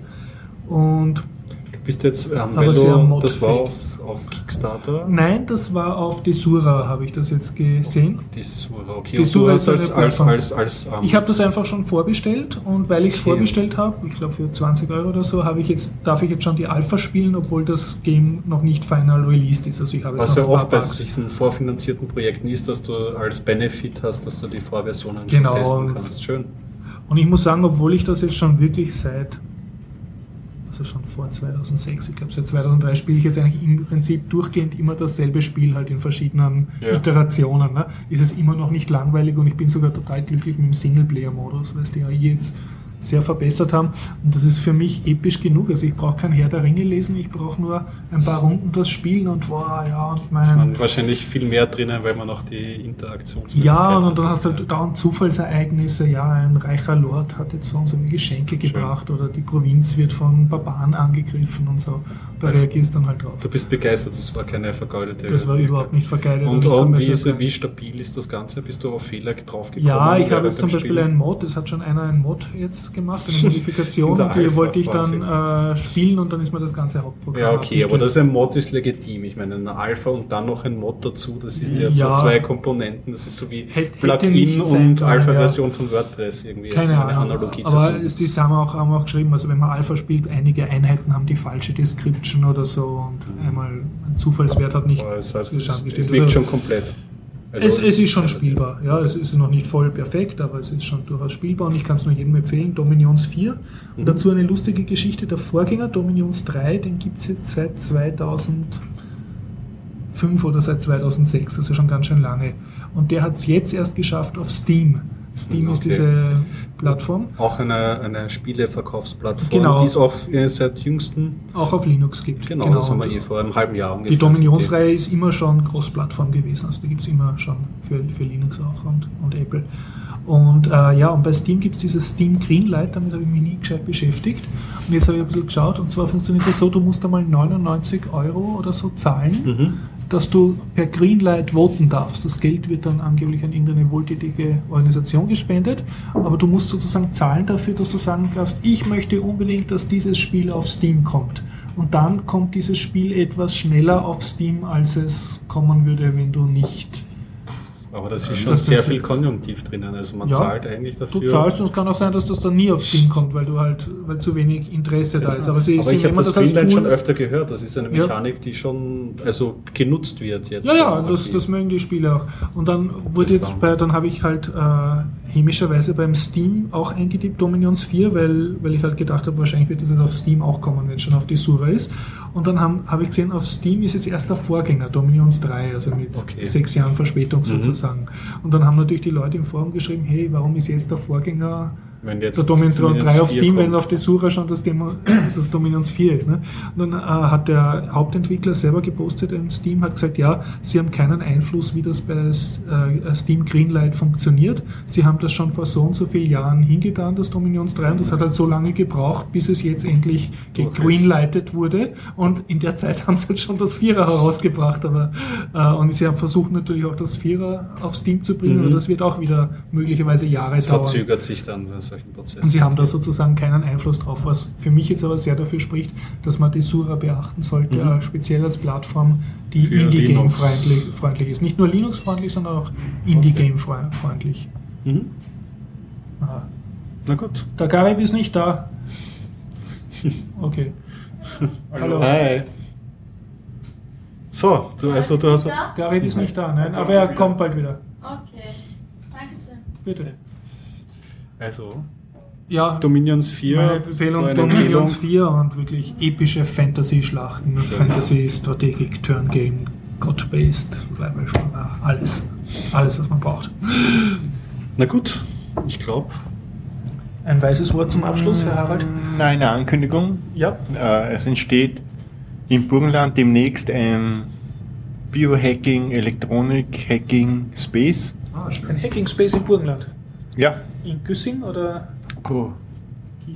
ihr werdet demnächst mehr erfahren. Okay. Äh, derjenige schreibt gerade die Statuten und Okay. das Grundstück gibt schon mit einem Haus. Das wird am, ist am Land in Burgenland. Das wird einer der ersten Hacking Spaces am Land. Hat man den nicht einmal da gehabt, den Typen? Oder? Na, der, mit dem haben wir schon öfters Kontakt. Ja. Ich habe heute mit ihm telefoniert. Und er heißt Leopold Zücker. Mhm. Und es ist schon so weit, dass das wirklich was wird. Also Okay. er hat schon Kontakte geschlossen zur Arche Noah Mhm. und zu ein paar Wissenschaftlern und sie wollen Biohacking betreiben. Sehr cool.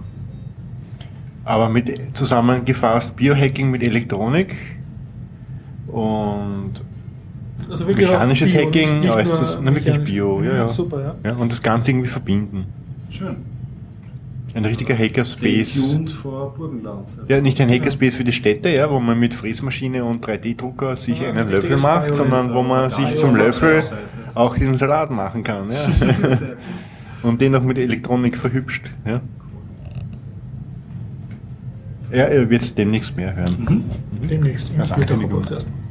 Also dann sage ich Tschüss, schön war's und bis nächste Woche. Bis nächste Woche.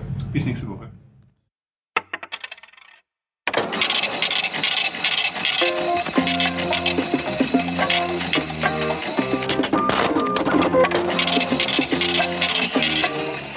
BitPay meldet über 10.000 Händler. Bigpoint Game-Entwickler akzeptiert Bitcoins. Atlantis schließt. Obdachlose überleben mit Bitcoins. The Empire Strikes Back. Antwort von Mt. Gox an CoinLab. Bitcard, verschlüsselte Offline-Wallets im Kreditkartenformat. Armory Bitcoin Wallet erhält 600.000 US-Dollar. Blog-Empfehlung Matthew Green. Local Bitcoins veröffentlicht Handelsdaten.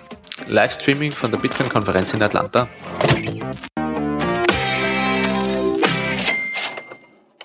Diese Folge 44 findet ihr unter bitcoinupdate.com.